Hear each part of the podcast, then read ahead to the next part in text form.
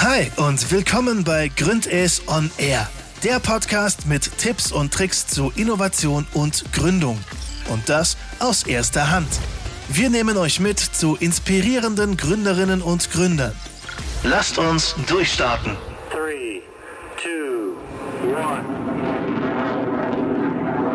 Willkommen bei Gründes on Air. Ich bin Jana, Innovationsmanagerin bei Gründes und freue mich, dass ihr wieder eingeschaltet habt. Ich bin heute im Büro von Vialytics und spreche mit Patrick, dem Gründer von Vialytics oder einer der Gründer. Yes. Heute äh, sind wir hier in diesem Büro. Es sieht mega cool aus. Ich habe gerade schon eine kleine Führung bekommen. Ihr könnt euch das so vorstellen aus einem Mix zwischen alt und neu, sag ich mal. Ich habe gerade schon zu Patrick gesagt, Sie haben praktisch die Liste abgehakt, wie, eine, äh, wie man sich ein Startup vorzustellen hat, mit Tischtennisplatte, Sofas und als Highlight natürlich noch einen richtig krassen Balkon. Also mega schön. Patrick, vielleicht äh, erklärst mal ganz kurz, äh, wo habt ihr Vialytics gestartet? Wo äh, kam euch die Idee zu Vialytics? Mhm, sehr gerne. Ähm, wir sind gestartet im Rahmen von einem Startup-Programm in Stuttgart. Also wir drei Gründer, Daniel, Joachim und ich, wir kannten uns vorher auch noch nicht, sondern wir hatten alle drei einfach nur Bock, was zu gründen und haben dann geguckt, ja, wo das möglich ist. Und eine Freundin von mir hat bei, ja, bei Pioniergeist gearbeitet. Die hatten damals so ein Startup-Programm, das hieß Activator. Und auf das haben wir drei uns alle beworben, unabhängig voneinander. Und jeder, glaube ich, auch aus bisschen anderen, anderen Gründen. Aber bei Pioniergeist, beim Activator-Programm, wurden wir drei dann als Team zusammengestellt und hatten da die Aufgabe, eine Geschäftsidee zu entwickeln oder ein Geschäftsmodell zu entwickeln. Mhm. Und ja, das Startvektor war damals der Bereich autonomes Fahren. Also die INBW war unser Corporate Partner, das war so ein Corporate Startup, Startup Programm. Wir hatten damals dann von, die, von der INBW die Aufgabe bekommen, eben im Bereich autonom Fahren eine Idee auszuarbeiten und ein Geschäftsmodell zu entwickeln. Und so sind wir gestartet. Und ja, das, der Bereich war natürlich mega weitläufig. Und wir haben uns überlegt, hey, und für uns war klar so, dass ja im Bereich autonom Fahren ist relativ schnell, dass du gerade hier in der Region durch Daimler und Bosch, dass wir da durch, ähm, unter die Räder kommen. Und deshalb war für uns ja klar, wir mussten irgendwie eine Nische für uns finden, die für uns funktioniert. Und so haben wir uns da reingedreht und hatten dann am Anfang verschiedene Ideen. Und ja, es war ein, war ein langer Prozess, würde ich sagen. Okay. Ihr macht, äh, ihr seid ein Technologieunternehmen und ähm, schaut praktisch Straßen an mit Kameras und mit Hilfe künstlicher Intelligenz gibt ihr dann praktisch Kommunen Hinweise, wo gibt's Löcher in den Straßen äh, und wo können die verbessert werden. Ist jetzt so nicht das typische Thema beim autonomen Fahren, wo ich als allererstes dran gedacht hätte. Äh, gibt's da irgendwelche Tipps, wo du sagst, okay, äh, wir sind da auf diesen spezifischen Fall gekommen. Ja, das war echt eine, eine kleine Odyssee. Ja, wir haben uns echt überlegt, wo können wir für uns die Nische finden und dachten dann, okay, autonomes Fahren, jeder spricht drüber.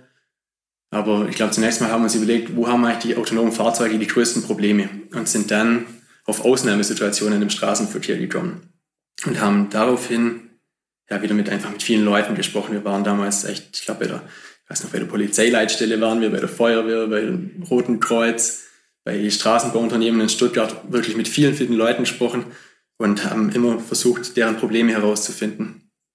Und hatten dann echt auch relativ schnell einige Ideen, angefangen beim intelligenten Warndreieck, ähm, das wir dann ja, damals entwickeln wollten und haben dann aber relativ schnell gemerkt, wobei das war gar nicht so schlecht, das Warndreieck, damit solltest du, also wenn du eine Panne auf der Straße hattest, dann war die Idee, dass du das Warndreieck aufstellst, dass die vorbeifahrenden Autos gewarnt werden. So eine Win-Win-Situation. Haben dann aber selber gemerkt, dass das vielleicht nicht so diese, dieser Riesenwurf ist und haben die Idee dann weiterentwickelt und sind dann über ja, einige, ja, dachten dann kurz an eine Software für Baustellenmanagement, haben dann wiederum ja, gemerkt, dass da der, das Problem gar nicht so vorhanden ist, wie wir uns das zunächst gedacht haben ja, und sind dann irgendwann wirklich echt geerdet gewesen und ziemlich wieder auf den Boden der Tatsachen zurückgekommen.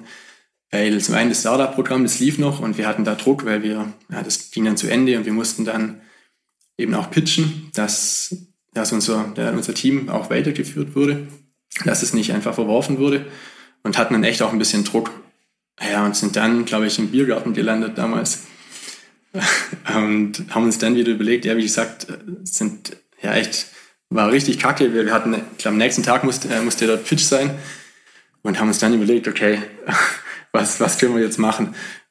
Und haben uns dann wieder zurückbesinnt an dieses intelligente Warndreieck und dachten damals, okay, das Warndreieck vielleicht selber nicht so der Reißer, aber der Sensor, der im Warndreieck drin ist, der ist vielleicht doch nicht so schlecht und dachten, vielleicht kann ich diesen Sensor dann doch auch an Autos verbauen.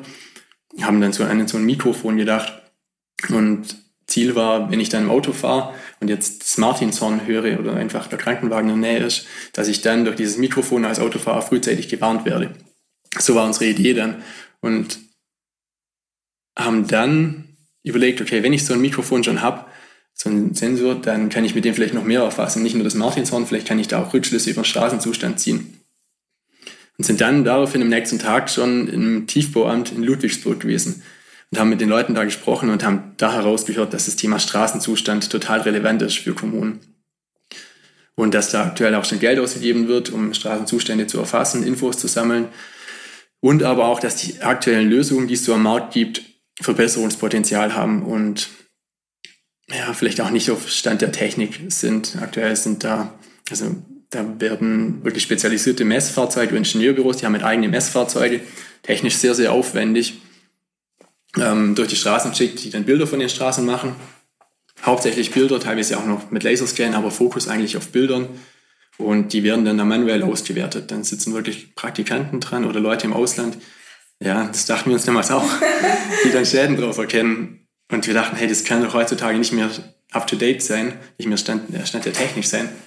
Und dachten, hey, das können wir besser. Und das war für uns dann, glaube ich, so der Startpunkt wirklich von, von Bialytics. Und dann haben wir gedacht, ja, haben uns in dieses Thema reingearbeitet und das Ganze weiterentwickelt. Also, ich glaube, zu deiner ursprünglichen Frage, wir hatten nicht die krasse Idee im Bereich autonomen Fahren. Das war halt einfach so ein mega Prozess und wir haben einiges wieder verworfen, mit vielen Leuten gesprochen und sind immer noch dabei, unser Geschäftsmodell weiterzuentwickeln. Ich glaube, das ist auch ja, einfach essentiell, dass du halt nie, ja, ich glaube, ein Geschäftsmodell ist nie ausentwickelt, sondern du kriegst immer neue Eindrücke vom Markt, von Kunden, um dann immer das Ganze noch ja, zu verbessern. Okay, also das heißt, man wacht nicht auf und hat die Idee im Kopf, sondern äh, es wächst und wächst und das heißt, du planst auch nie wirklich ein, zu stoppen irgendwann, oder? So wie ich das jetzt raushöre. Ja, also auf jeden Fall so, dass dass es sich immer weiterentwickelt, würde ich sagen. Und so meiner Erfahrung nach ist es echt so, dass du nicht die eine Idee hast, sondern, also ich glaube, ja, Ideen, ja, im Endeffekt macht die Umsetzung dann den Unterschied. Ideen, eine Idee zu entwickeln, ist relativ easy, aber wirklich das Ganze dann umzusetzen und mit den, ja, mit dem Feedback vom Markt, mit den Problemen dann umzugehen und deine Idee dann so weiterzuentwickeln, dass du wirklich einen Mehrwert lieferst. Ich glaube, das ist so das eigentlich ja, relevant hier und zu der Kern des Ganzen. Okay, das heißt, äh, als Tipp praktisch einfach wirklich rausgehen, mit Leuten reden und das Feedback nachher wirklich auch umsetzen. Ja, auf jeden Fall. Also 100 Prozent. Ich glaube, wir haben es damals den, den Mom-Test, zum einen, there is no truth inside the building. Also in deinem eigenen, hab's sicher auch schon mal gehört wahrscheinlich, ja. Ähm, ja, in deinen eigenen Wänden sagt dir jeder, dass es gut ist, was du machst. Und da gibt es auch diesen Mom-Test. Deine Mom sagt dir auch immer, dass es gut, gut ist, was, was du machst. Aber wenn du halt wirklich rausgehst und mit Leuten sprichst, die dir jetzt vielleicht auch nicht unbedingt positiv gegenüber gestimmt sind oder was Gutes wollen, die sagen dir halt wirklich ihre ehrliche Meinung. Und das ist eigentlich auch das, was du dann wirklich brauchst, um halt auch wirklich was zu entwickeln, was einen Mehrwert liefert. Mhm. Und äh, wie, wie seid ihr auf die Leute gekommen, die ihr befragt habt? Weil ich meine, äh, das Tiefbauamt in Ludwigsburg wäre jetzt auch nicht so der erste, der mir einfallen würde, ähm, als, oder die erste Person. Ja, also relativ easy, echt. Also wir das Internet, der Vorteil jetzt im kommunalen Bereich bei uns ist, dass die kommunalen Mitarbeiter da sind mit Namen und Telefonnummer im Internet drin. Das heißt, du kannst auf der, auf der Homepage von, von Ludwigsburg in diesem Fall die entsprechenden Leute raussuchen. Und haben einfach nur angerufen. Und ich glaube, also erstaunlicherweise waren die Leute sehr, sehr offen, generell so von der Erfahrung. Die Leute waren total offen. Wir haben es auch so offen kommuniziert, dass wir ein Startup sind in einer frühen Phase und wir wollten, wir wollen einfach nur ähm, ja, ihr Expertenwissen haben und wir hatten ein paar Fragen und hatten dann die Bitte, dass sie uns helfen. Und da waren die Leute total offen, haben es auch nicht nur mit Ludwigsburg gesprochen, sondern als der erste positive Input dann kam von Ludwigsburg, haben wir natürlich zum Hörer gegriffen und dann auch relativ schnell noch zehn weitere andere, andere Kommunen kontaktiert und sind dann auch relativ schnell vorstellig geworden und haben dann versucht, die Erfahrungen, die wir da gesammelt haben, bei anderen nochmal zu validieren. Also echt einfach nur Internet, dann Google und bei den Leuten anrufen. Mhm. Und gerade auch nochmal Richtung Kommune.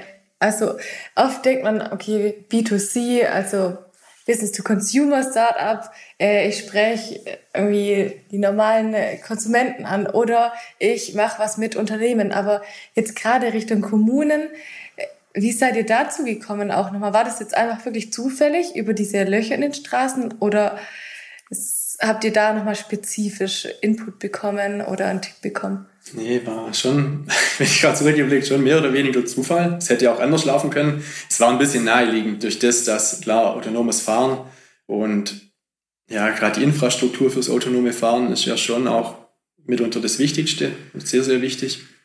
Gerade also die eigentliche Infrastruktur Straßen, die werden ja oftmals auch vernachlässigt, wenn man über das Thema spricht. Und ich meine, wer ist für die Straßen verantwortlich und die Straßen, dafür verantwortlich, die Straßen in gutem Zustand zu halten? Das sind eben die Kommunen. Und ja, deshalb war es wahrscheinlich durch, die, durch diesen Startvektor ein bisschen naheliegend. Hätte aber auch anders laufen können. War schon ein bisschen Zufall auch mit dabei, ja. Aber wir sind total happy. Ist, ein bisschen, ist echt was anderes. Klar, man hört oftmals, Kommunen sind, also die typischen Vorurteile, die man eben so hört im kommunalen Bereich, kann ich auch nicht bestätigen. So meiner Erfahrung nach ist wirklich abhängig von den Leuten selber. Die Leute, die da dann an den entsprechenden Positionen sitzen. Hast immer Leute, die offen sind gegenüber Neuem, auch mit Bock haben, was weiterzuentwickeln. Und das sind eigentlich die Leute, die wir, die wir wirklich brauchen und die uns gerade vielleicht insbesondere in der frühen Phase geholfen haben. Und gleichzeitig hast du aber auch, auch da Leute, die halt eher verschlossen sind, nicht so offen und die Dinge so machen, wie sie es immer gemacht haben. Aber ich würde nicht sagen, dass das jetzt ein kommunales Thema ist, sondern einfach, glaube ich, ein generelles Thema. Drum, also wir sind sehr happy mit, mit den Kommunen als Kunden. Auch weil es ja noch nicht so viele Unternehmen gibt, die wirklich im kommunalen Bereich arbeiten. Wenn wir jetzt auch bei Kommunen anrufen, dann ist da eine gewisse Offenheit da, weil da halt keine zehn Leute anrufen und denen irgendwas verkaufen wollen, sondern es ist halt ja, ein bisschen was, immer noch ein bisschen was Besonderes, dass, ja, dass da ein Startup auch im kommunalen Bereich was entwickelt hat, was da einen Mehrwert liefern soll. Mhm. Interessant, hätte ich jetzt so auch gar nicht erwartet, aber ist ja total viel Potenzial. Ja, also Kommunen gibt es viele, schlechte Straßen auch. Ich habe 11.000 also 11 Kommunen gibt es in Deutschland. Dann kommen noch Landkreise mit dazu. Ja, sind alles potenzielle, potenzielle Partner von uns. Und klar, wie gesagt, schlechte Straßen gibt es auf der ganzen Welt. Mhm, das stimmt. Wie ist es jetzt gerade? Ihr seid ein ähm, Startup und benutzt dabei äh, künstliche Intelligenz. Wie kommt das bei Kommunen an? Können, kann sich da jeder was drunter vorstellen? Oder vielleicht auch andersrum gefragt, wie erklärt ihr das äh, Kommunen, was genau die künstliche Intelligenz bei euch macht? Hm. Ja, gute Frage. Ja, haben wir auch intern in letzter Zeit öfters mal diskutiert und haben da auch unterschiedliche Meinungen. Also zum einen in der Kommunikation, wir haben immer schon von der künstlichen Intelligenz gesprochen, aber haben dann schon auch gemerkt, dass es oftmals ein bisschen ja, was ist, was die, wo die Leute nicht sofort was damit anfangen können und was die Leute vielleicht auch ein bisschen dann beunruhigt oder nicht überfordert, aber es ist einfach ein bisschen was, was anderes und ja, bin nicht sicher, ob das von der Kommunikation her immer gut ist, da wirklich mit der künstlichen Intelligenz einzusteigen, weil ich glaube, um ehrlich zu sein, ist für die Kommune auch relativ egal, wie die ihre Ergebnisse bekommen und wie die ausgewertet werden. Es muss halt, das Ergebnis muss halt stimmen. Und darum ja, gehen wir jetzt gerade auch ein bisschen weg davon, über künstliche Intelligenz zu, zu werden, weil die, ja, die künstliche Intelligenz ist ein, bei uns ein Mittel zum Zweck, aber der Mehrwert, der entsteht dann durch die Ergebnisse, die wir liefern. Okay, interessant, weil eigentlich ist KI immer so ein so ein Buzzword, das man gerne nutzt. Finde ich spannend, dass ihr ja. dann eher sagt, man kommt wieder von weg, aber vielleicht auch gerade, weil es zu oft genutzt wird. Ja, ja, ich, gerade wenn du es ansprichst, ist schon was dran mit dem, mit dem Buzzword. Ich, wenn ich gerade drüber nachdenke, also das Buzzword hat bei uns Startup-Pitches. Da gehen wir voll über die Schiene künstliche Intelligenz und bei irgendwelchen ja, Startup-Veranstaltungen oder auch wenn es irgendwo Preise zu gewinnen gibt, dann fahren wir die Schiene künstliche Intelligenz voll und dann funktioniert das auch. Weil es, ja, ich meine, es ist ja schon ein innovatives Konzept, das wir da haben. Nur ich denke, das, ja, wie es oftmals ist, ich glaube, die Kommunikation muss halt auf die Zielgruppe, die du ansprechen möchtest, dann auch, auch zutreffen und auch passen. Okay, guter, guter Hinweis, finde ich auf jeden Fall wichtig. Zielgruppenorientiert wieder eigentlich. Ja, du als Marketing-Genie. Sehr gut. Du hast äh, an der Hochschule Esslingen studiert, hast du gesagt. Äh, was hast du studiert? Hast du da in deinem Studium vielleicht auch schon mal mit künstlicher Intelligenz zu tun gehabt? Ähm, nee, tatsächlich nicht wirklich. Ich habe Innovationsmanagement in Esslingen studiert im Master. Ich habe Maschinenbau im Bachelor gemacht und habe dann noch ein paar Jahre bei einem Automobilzulieferer gearbeitet. Also in Deutschland und auch in China eine Weile. Und kam dann ja, von China heim. Oh ja, das ist unsere Sales-Glocke. haben einen Abschluss gemacht. Yes. Sehr gut. ja, freut mich gerade. Ähm, yes, genau, dann kam ich von China heim und dann war so die Frage, möchte ich bei einem Unternehmen weiterarbeiten, bei dem Auto Automobilzulieferer? Oder aber möchte ich scheint ein großer Auftrag zu sein. Ähm, oder, ja, oder aber ich möchte was Eigenes starten oder nochmal was Neues probieren. Und da zu dem Zeitpunkt war für mich die Entscheidung schon relativ klar. Da hatte ich für mich schon ja, einfach gemerkt, dass, dass ich was Eigenes auf die Beine stellen möchte. Und habe dann überlegt, wie komme ich da hin und habe dann einfach mal recherchiert und bin dann auf das Innovationsmanagement in Esslingen gestoßen. Und hatte eigentlich, habe das ja einfach mit dem Ziel dann auch gemacht, dann da so wirklich auch Fuß zu fassen in der Startup-Szene und hatte dann auch eben schon Kontakt. Ich weiß nicht, ob es damals schon Gründers hieß. Ich glaube Gründerstall. Ich bin nicht ganz sicher. Ja, genau. Gründerstall war vor Gründers. Ja, ja, genau. Da hatte ich dann schon ersten Kontakt. Ja, und hat dann eben nach dem Studium zum Glück auch geklappt, als ich dann Achim und Danilo kennengelernt habe. Aber mit künstlicher Intelligenz hatte ich da wirklich wenig Kontakt. Das habe ich echt, also das habe ich erstmals dann wirklich so, ja, in den Kontakt bin ich gekommen, wirklich als wir dann gestartet sind habe mich dann eingelesen, eingearbeitet, Podcasts gehört oder einfach so ja, Hörbücher gehört und habe da so ein bisschen Gefühl dafür entwickelt, was bedeutet künstliche Intelligenz überhaupt. Ja, aber bin also echt auch gar nicht tief drin in der Technik. Wir haben ein Data Science Team, auch relativ schnell aufgebaut, weil keiner von uns drei Gründern wirklich Know-how im Data Science hatte. Und das war dann der, doch der erste Mitarbeiter von uns, auch Friedrich, den du vorher kennengelernt hast. War unser erster Mitarbeiter und der jetzt Doktorand im KIT und damals kam der als Praktikant zu uns und hat, ja, hat ein Praktikum gemacht, gerade im Bereich Data Science, wurde dann betreut vom KIT, aber hat bei uns dann diese, diese Data Science und KI-Komponente mit und das Know-how eben dann ins Unternehmen reingetragen. Ja. Okay, und wie war das? Weil ihr müsst ja irgendwie auch Anforderungen da reingeben und dann kommt ein neuer Mitarbeiter, das stelle ich mir gar nicht so einfach vor? Oder habt ihr dem einfach direkt viel Verantwortung gegeben? Wie war das denn, wenn du so zurückblickst? Ja, also er hat auf jeden Fall mega viel Verantwortung am Anfang. Gerade die KI, die war bei uns ja, ja ist der Kern von unserem System und auch vielleicht der Kern der Wertschöpfung.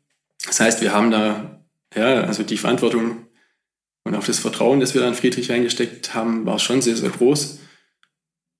Ja, ich überlege gerade und das war dann, ja, war schon eine, eine, große Entscheidung für uns auch und haben aber relativ schnell echt dann, haben da total schnell ein echt gutes Gefühl gekriegt.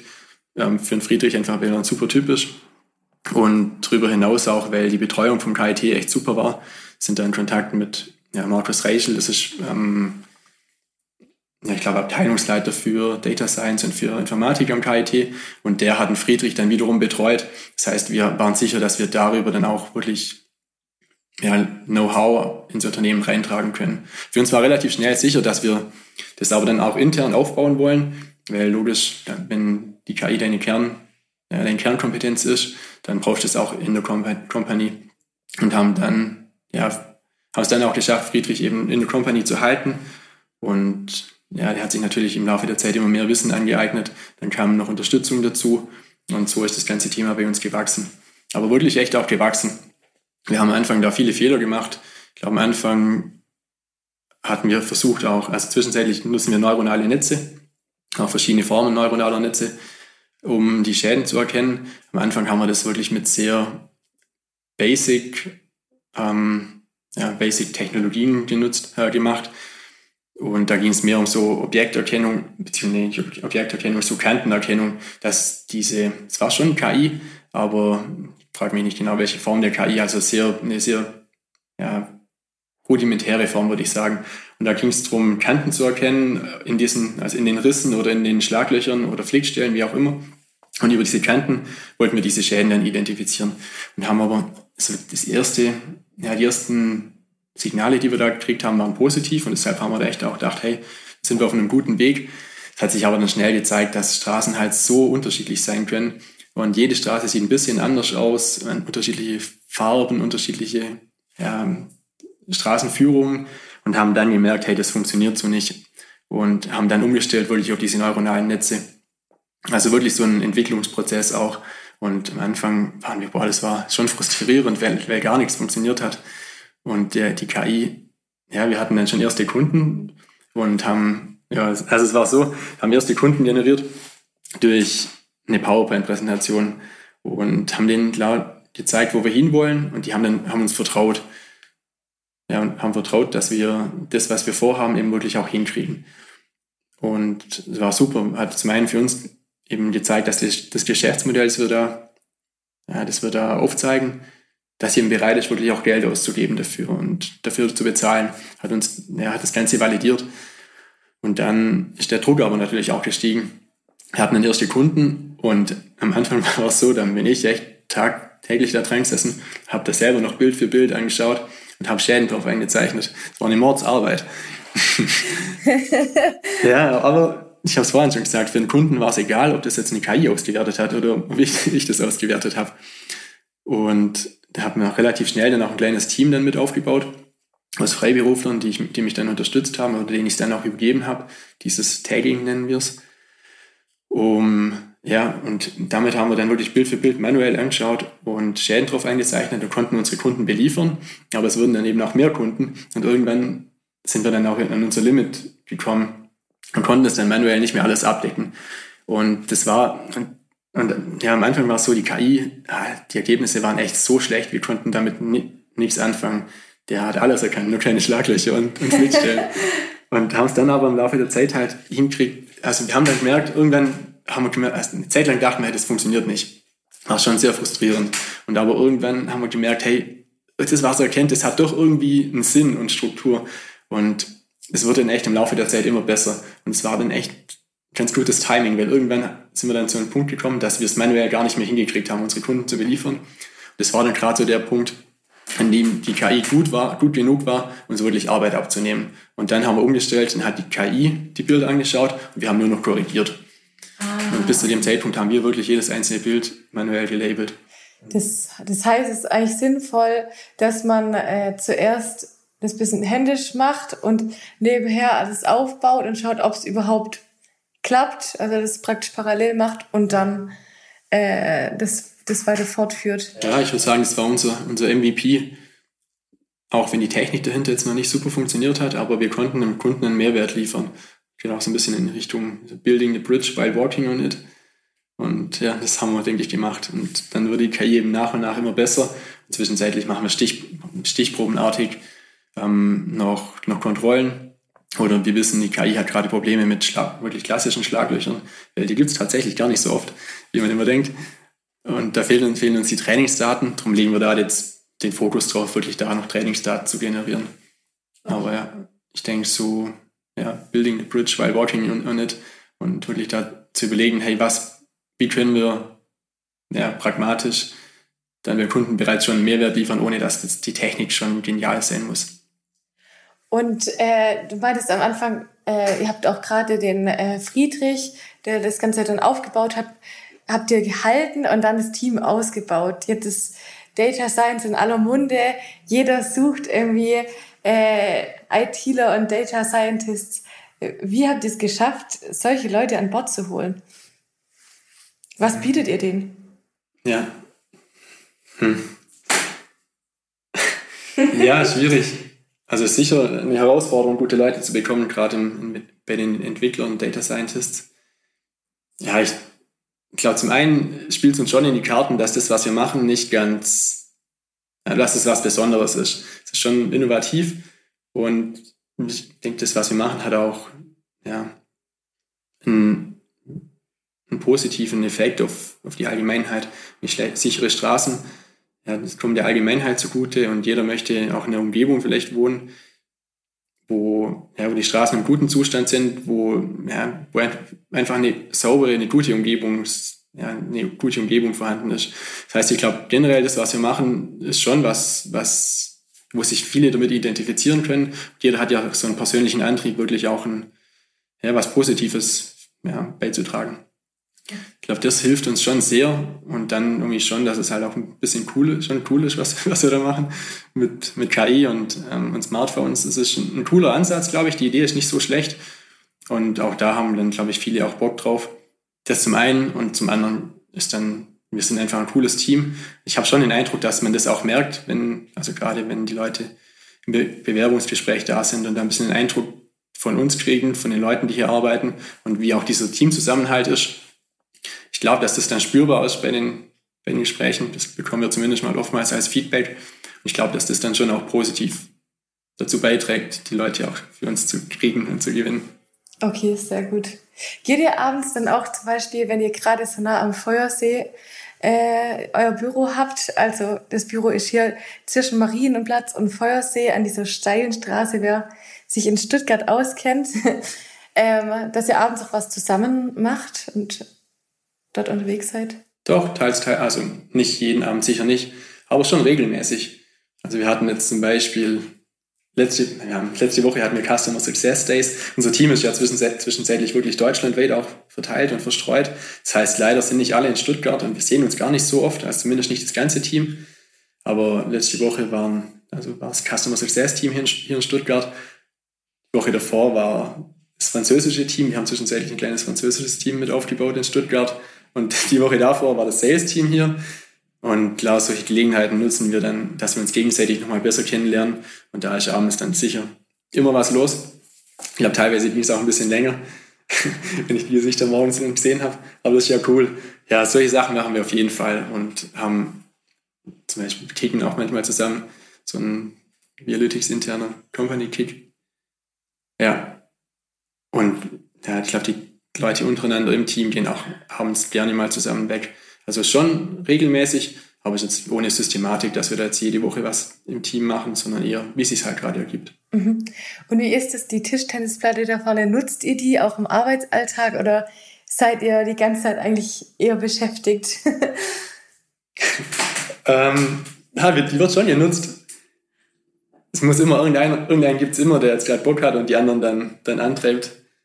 Die wird schon genutzt auf jeden Fall. Die Nachbarn unten haben sich mal schon beschwert, dass es hier oben zu laut ist. Darum, darum steht sie jetzt auch da vorne. Ja, ist jetzt aber auch nicht so, dass wir jeden Tag nur Tischtennis spielen, sondern es ist schon eben auch, ja, ich würde sagen, die Leute haben schon Ambitionen und die wollen auch Ziele erreichen. Das ist, denke ich, auch notwendig in, in einem Startup. Aber gleichzeitig braucht es auch diese Pausen zwischendurch und da ist die Tischtennisplatte eine willkommene Abwechslung. Okay, perfekt. Oder die Salesglocke. Die Salesglocke, ja. kannst, du, kannst du dazu noch kurz mal einen Satz sagen? Was genau ist die Salesglocke und wie kam es dazu? ja, ähm, relativ easy. Wir haben sie, Salesglocke wird geläutet, wenn ein neuer Vertrag abgeschlossen wird. Also wenn wir wirklich eine Vertragsunterschrift haben, dann wird die Salesglocke geläutet. Oder wenn ein Vertrag verlängert wird oder ein Upsell, immer die Salesglocke. Und ja, ich glaube, so Kleinigkeiten, Erfolge auch zu feiern, das ist, glaube ich, ein kleines Beispiel dafür. Okay, sehr gut. Und was wäre jetzt gerade zur Folge von heute noch dein Anti-Tipp an äh, unsere Hörer? Was ist denn gerade vielleicht auch Richtung äh, KI, was wir heute besprochen haben, ähm, oder jetzt äh, Richtung äh, Salesglocke, wie war es davor, irgendwie schief gelaufen? Wo du sagst, okay, mach das bitte nicht nochmal so wie ich. Oder wir. Boah. Ja, also ich, ich tue mir schwer, jetzt wirklich dieses, so ein eines Fuck-up, so ein Fuck-up zu, zu finden. Ich glaube, wir haben, hatten sicher einige Sachen, die wir nicht gut gemacht haben oder ein bisschen ins Sand gesetzt haben. Aber ja, vielleicht gerade auch bei der KI auch nochmal, dass ihr sagt, da am Anfang, als es händisch gemacht worden ist, gab es da viele Fehler. ja, da gibt es sicher einen Haufen Fehler, ja.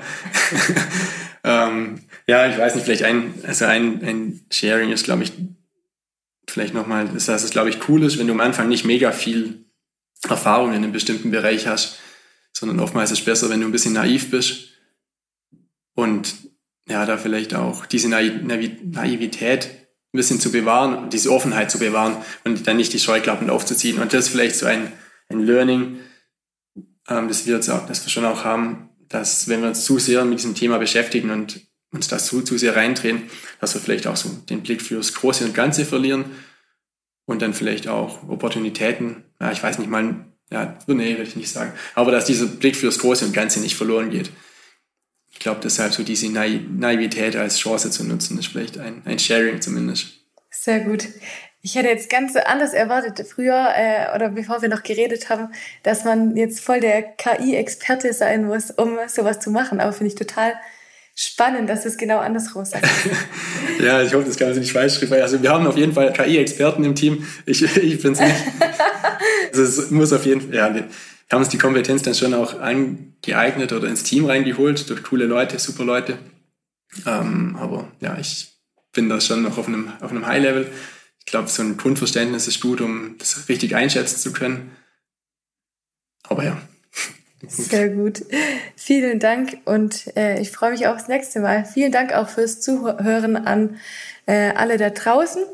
Wir gehen nächstes Mal nochmal zu Vialytics und fragen da noch weiter Richtung Finanzierung, äh, Strukturen und mehr.